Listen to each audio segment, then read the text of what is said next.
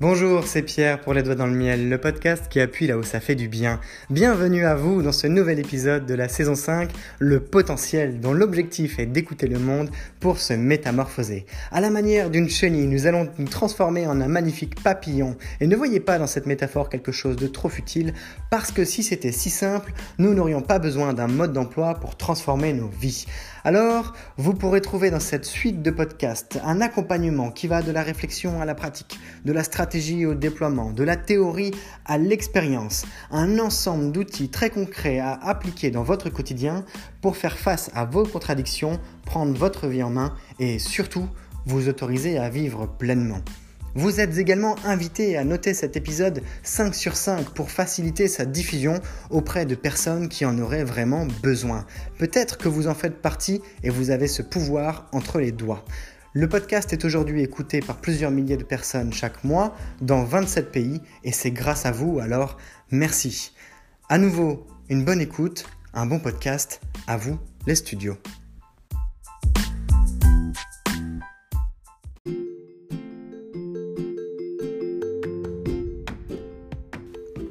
Un jour, je suis allé visiter le chantier d'un ami. Il venait d'acheter un appartement, lequel se trouvait dans un état déplorable.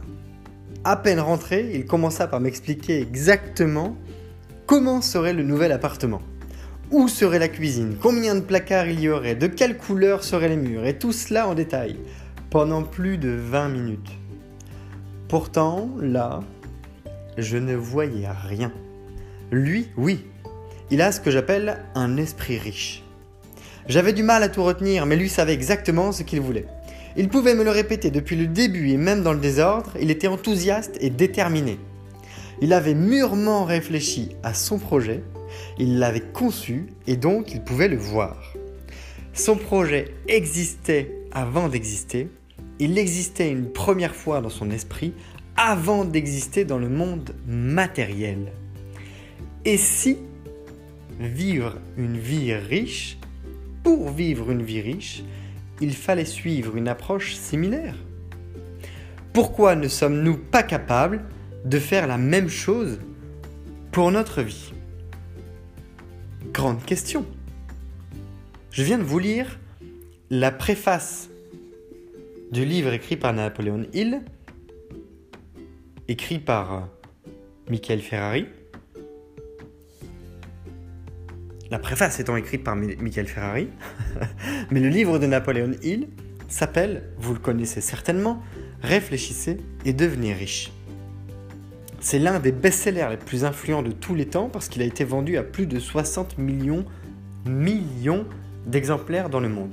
C'est comme si tous les habitants de la France l'avaient acheté au moins une fois. Les petits, les vieux, les grands, les mous, les gros, les fins, les enfants, j'en passe et des meilleurs. L'esprit de croissance pourrait donc être résumé ainsi.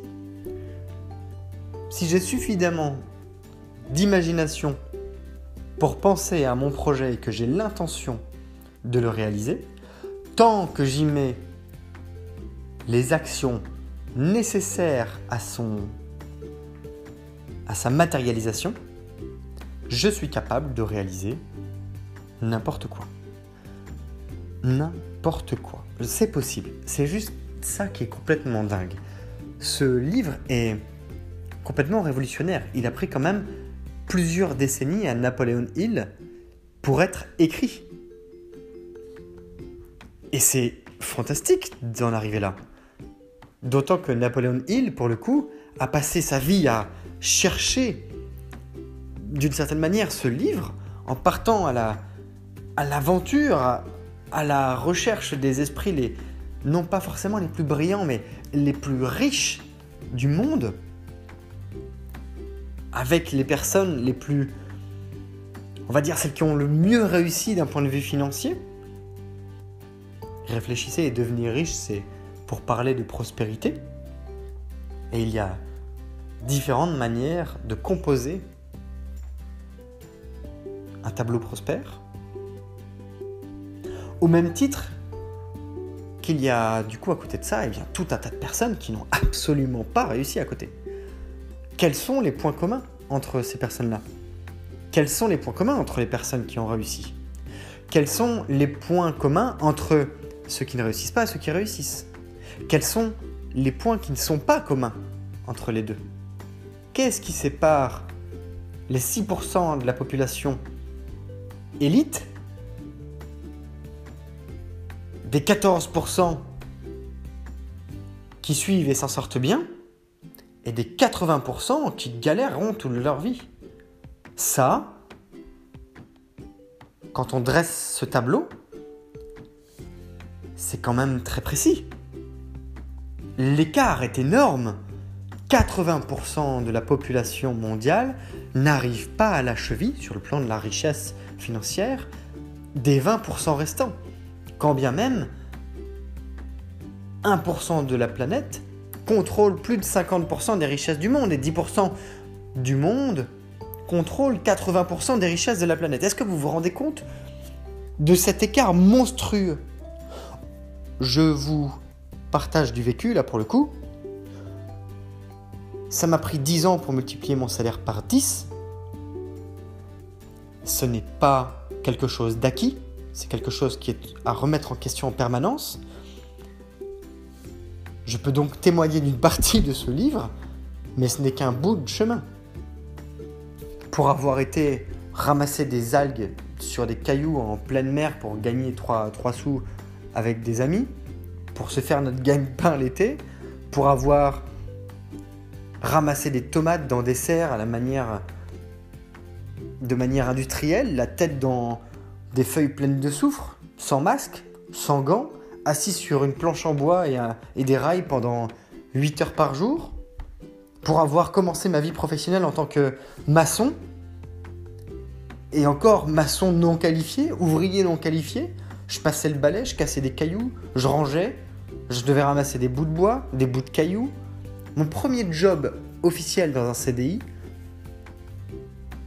j'ai dû ramasser des cailloux et les déplacer dans un seau d'un point A à un point B juste pour nettoyer l'endroit. Les cailloux que je devais déplacer étaient plus gros que ma tête.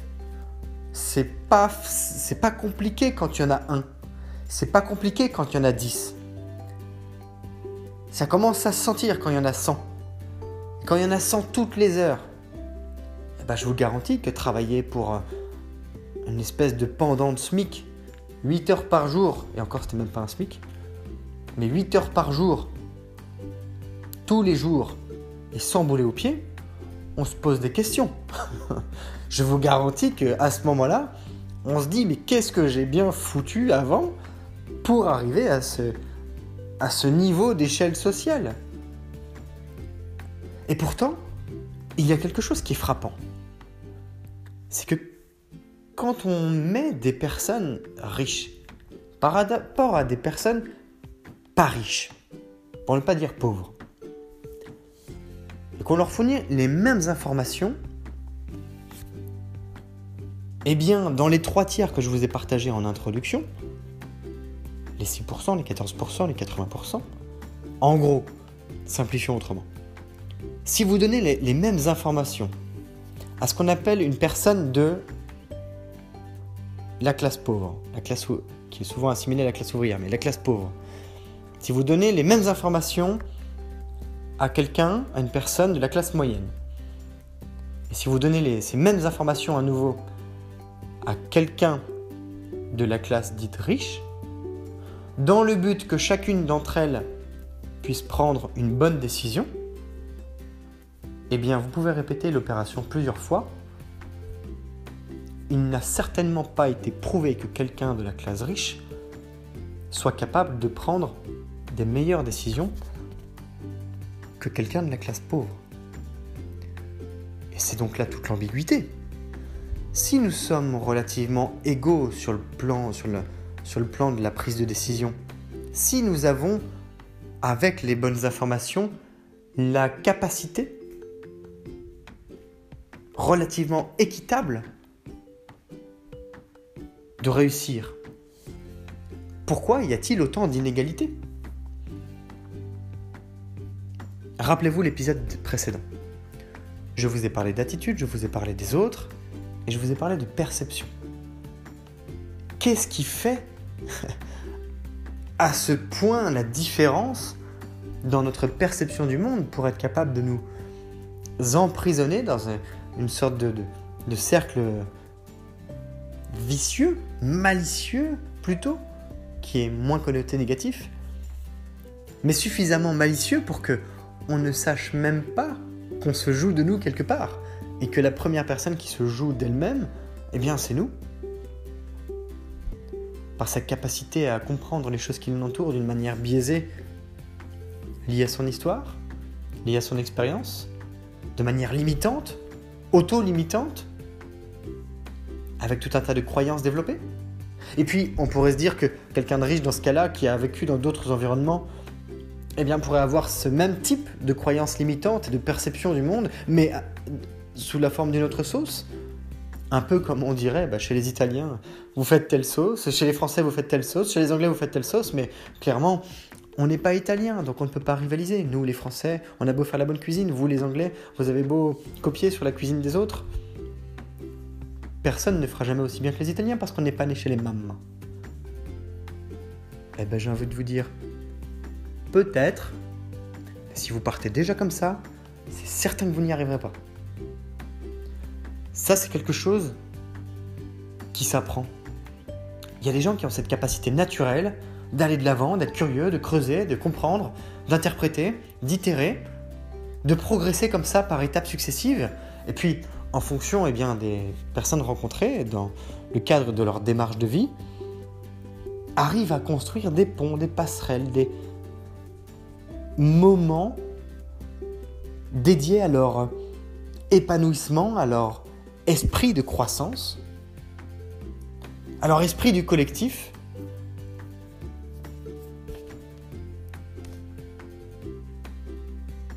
pour réfléchir et devenir riche ça ne veut pas dire que c'est une finalité en soi. Ça ne veut pas dire que l'argent est ce qu'il y a de plus important au monde pour vous.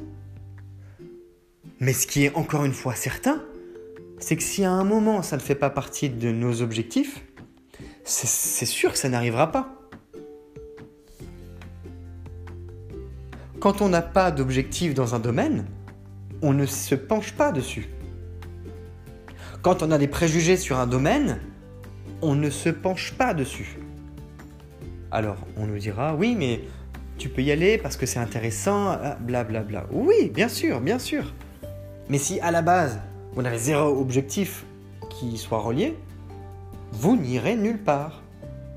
Je n'irai nulle part. C'est pas parce que je trouve le kayak de rivière spectaculaire que je vais me pencher dessus. Quand bien même ça m'a intéressé à un moment, et je vous en parle de manière très spontanée,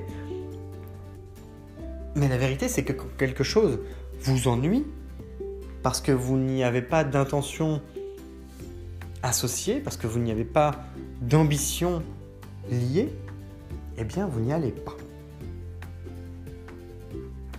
Je vais vous partager les, les titres du livre de Napoléon Hill. Et pour le coup, pas de Michael Ferrari. Quelle erreur. Non, ça c'était une blague entre nous, bien sûr, mais le sommaire se lit dans cet ordre.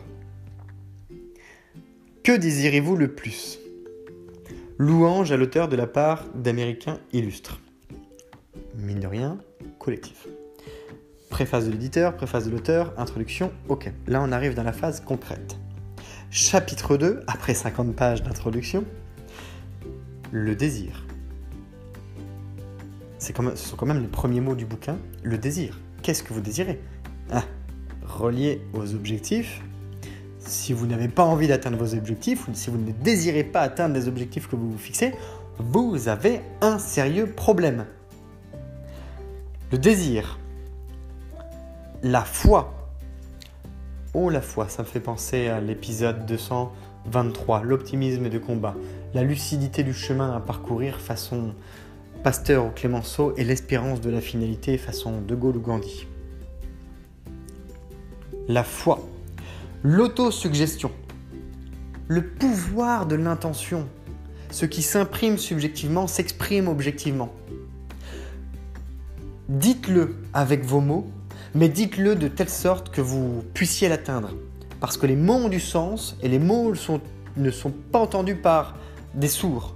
Les mots sont entendus par ceux qui les prononcent. Si vous prononcez les mauvais mots, vous aurez des mots MAUX. La spécialisation. Concentrez-vous sur, quelque chose, sur un domaine qui vous intéresse, qui vous passionne. Concentrez-vous sur quelque chose de telle sorte que si vous êtes comme la majorité des personnes, alors un seul sujet vous suffira. Et si vous êtes quelqu'un plutôt comme, eh bien je vais prendre Gary Vaynerchuk parce que c'est quelqu'un de connu, c'est ce qu'on appelle être un multipotentiel. On ne sait se concentrer que quand on fait plusieurs choses simultanément. Eh bien, spécialisez-vous sur ces plusieurs choses simultanément. Faites-en quelque chose qui représente, eh bien, un plus gros tout. Chapitre 6. L'imagination. Il y a quelqu'un qui le résume comme ça extrêmement bien. Il me semble que ce sont les dessins de Sampé, les mots de Goscinny. Je vous invite à lire Le Petit Nicolas. Non pas en lien avec notre ancien président de la République, Nicolas Sarkozy, mais bien comme le petit Nicolas de la cour de récréation de l'école Saint-Exupéry, ou je ne sais malheureusement plus exactement comment elle s'appelle, et qui nous dit à un moment dans son ouvrage, lorsque son maître d'école qui s'appelle Crastin découvre que un de ses petits camarades a fait un magnifique dessin le représentant, avec la classe qui lui jette des cailloux dessus, où il y a écrit Crastin, salaud, la classe aura ta peau, eh bien, il y a une note comme ça de, l'auteur, grosso modo, même si c'est dans le livre, qui dit l'imagination n'est pas le mensonge. Et je vous invite même à regarder d'ailleurs les vidéos d'Oussama Hamar, qui représente quand même, euh, lui et, avec son équipe, environ un quart des levées de fonds françaises en seulement 5 ans pour les, pour les investissements de start-up qui proviennent majoritairement de l'étranger, où lui aussi promeut le fait de se raconter une histoire d'une certaine manière comme un moyen de réimaginer son présent pour se projeter différemment. Vous croyez ce que vous pensez. Nous croyons ce que nous pensons. Je crois ce que je pense. Si je pense que je suis la pire des daubes, j'aurai les résultats de la pire des daubes. Si je pense que j'en vaux la peine, j'aurai les résultats qui en valent la peine. Numéro 7. La planification organisée. Page 151 dans le livre que j'ai. La planification organisée. Je vous ai déjà partagé par exemple mon tableau de vie. Je n'ai pas planifié la suite de ma vie. Et d'ailleurs, il faut que je m'y penche parce que j'ai des idées qui se matérialisent petit à petit. Mais il faut que ça soit plus précis. Et dans ce tableau de vie, ce que j'ai fait, c'est plutôt une rétrospective, identitaire. Qu'est-ce qui m'était arrivé et où ça a conduit? Dans quel mood? De quelle manière suis-je en mesure de prédire sans savoir ce qui va se passer ma vie grâce aux graines que je plante et qui vont pousser petit à petit? Combien de temps ça va prendre? Quelle est la mesure du temps sur laquelle je peux me baser de telle sorte que mes actions aient du sens pour un demain que j'espère, mais pour lequel je ne suis pas attentiste. C'est-à-dire que j'agis pour. Je réalise. Je fais le focus sur la réalisation de moi, de mon soi. Je me considère. Et je considère également les éléments de mon environnement comme les autres personnes qui font partie de ma vie comme des personnes n'ayant pas à payer les pots cassés de mes investissements. Si j'investis à tort pour avoir une vie de déception, je ne serai pas le seul parce qu'il y a les dommages collatéraux.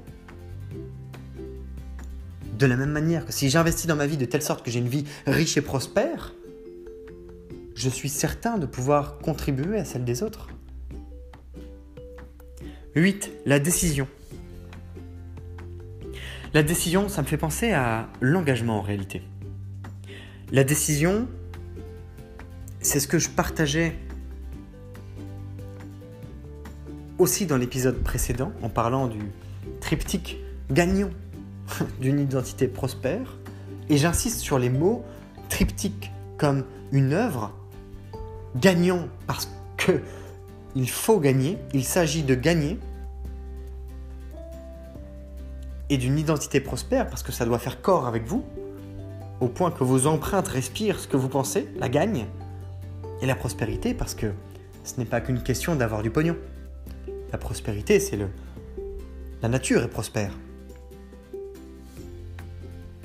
La décision, c'est le fait de s'engager corps et âme. Et je dis bien corps et âme. Je vous ai déjà partagé plusieurs fois, et notamment les, les mots de d'une personne que je vais retrouver, qui s'appelle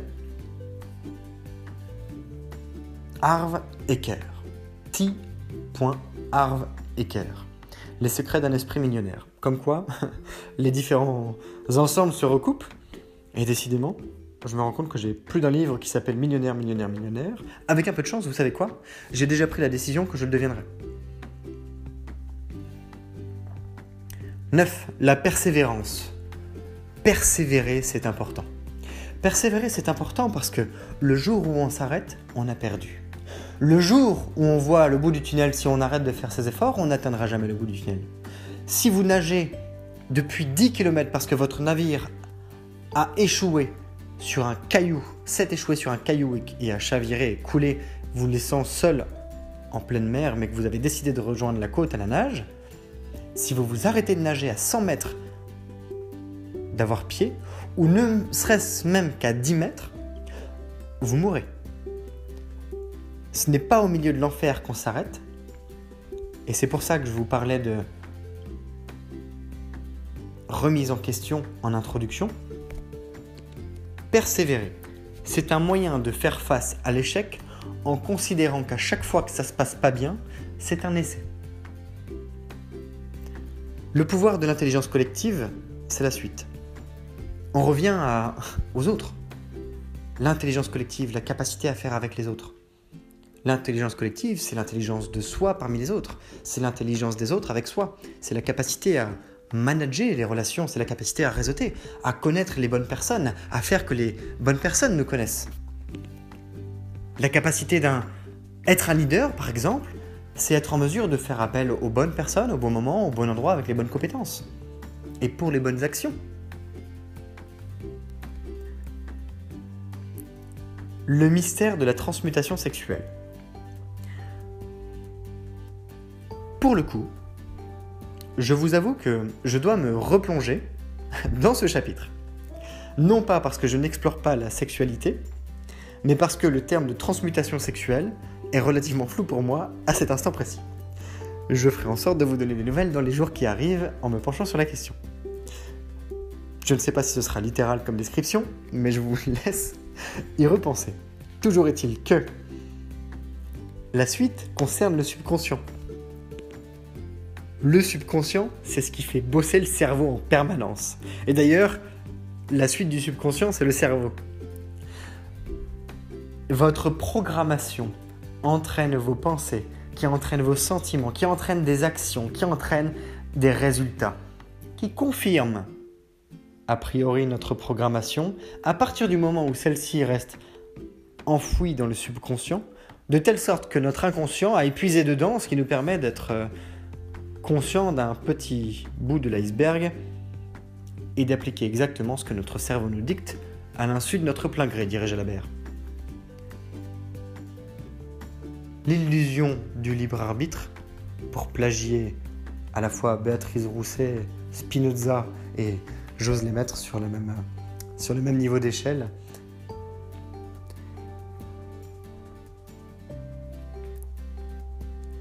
L'illusion de notre du libre arbitre, c'est la conscience de nos actes et l'ignorance des causes qui les ont menés. Pardonnez-moi cette petite erreur si jamais je n'ai pas prononcé la phrase exacte, mais l'idée est là. Et enfin, à la fois, après le cerveau, le sixième sens, et les six fantômes de la peur. Le sixième sens, c'est une manière de faire appel, si ma mémoire est bonne, parce que je n'ai pas relu le livre avant, je voulais aussi tester ma mémoire là-dessus, si ma mémoire est bonne, le sixième sens, c'est la manière, c'est une manière de faire avec euh, son intuition.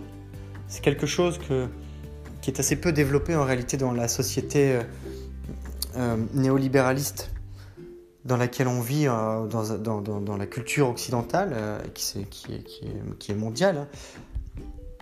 Au sens où nous avons une relation très transactionnelle à la performance. L'intuition n'y a pas sa place. Et pourtant, l'intuition est ce qui permet de prendre les, décisions les plus, les plus importantes. Les leaders dont je viens de parler, par exemple, je ne sais pas s'ils maîtrisent leur intuition, mais ont une intuition très développée. Et enfin, les six fantômes de la peur. Pour rappeler une chose, c'est qu'aucune peur n'est vraie. La peur est un mécanisme de défense pour vous dire que vous allez être mis sous stress dans une situation donnée. Je vous ai beaucoup parlé d'émotions. Lorsque votre corps entre dans une attaque de panique qui vous empêche d'accomplir une action qui compte beaucoup pour vous, il va falloir trouver entre votre vous du maintenant et la peur la zone du courage. Et même si elle fait un millimètre d'épaisseur, cette zone où l'épaisseur d'un cheveu ondulé est plat, l'épaisseur de la tranche d'un cheveu ondulé est plat, eh bien vous allez y aller. Vous n'avez pas à succomber à vos peurs quand c'est suffisamment important pour vous. Et c'est ce qui distingue cet ensemble, les personnes qui réussissent, qui réfléchissent et deviennent riches. Parce que c'est un alliage bien particulier d'action et de réflexion. Oui, le monde changera parce que vous agirez, mais oui, il changera beaucoup mieux si vous réfléchissez aussi. Et ça, c'est pas si compliqué. Ce qui nous amène à réfléchir en nous projetant sur l'épisode prochain, l'esprit collectif.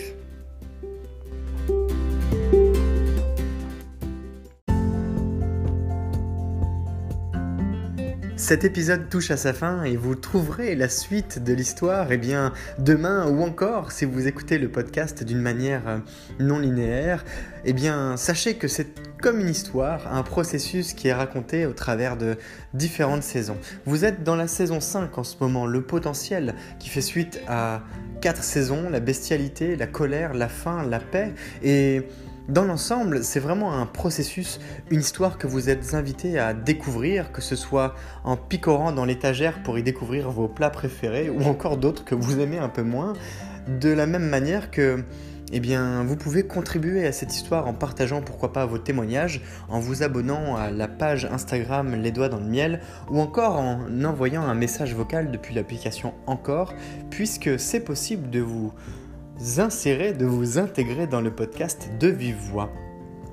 À nouveau, je vous remercie pour votre écoute, pour votre fidélité. C'est grâce à vous, eh bien, si moi aussi j'ai la motivation de continuer à produire le podcast, de la même manière que c'est grâce à vous et aux bonnes notes que vous pouvez partager sur les applications où vous écoutez le podcast, c'est grâce à ces bonnes notes que le podcast est diffusé auprès de personnes qui ont plaisir à découvrir ce qui est dit.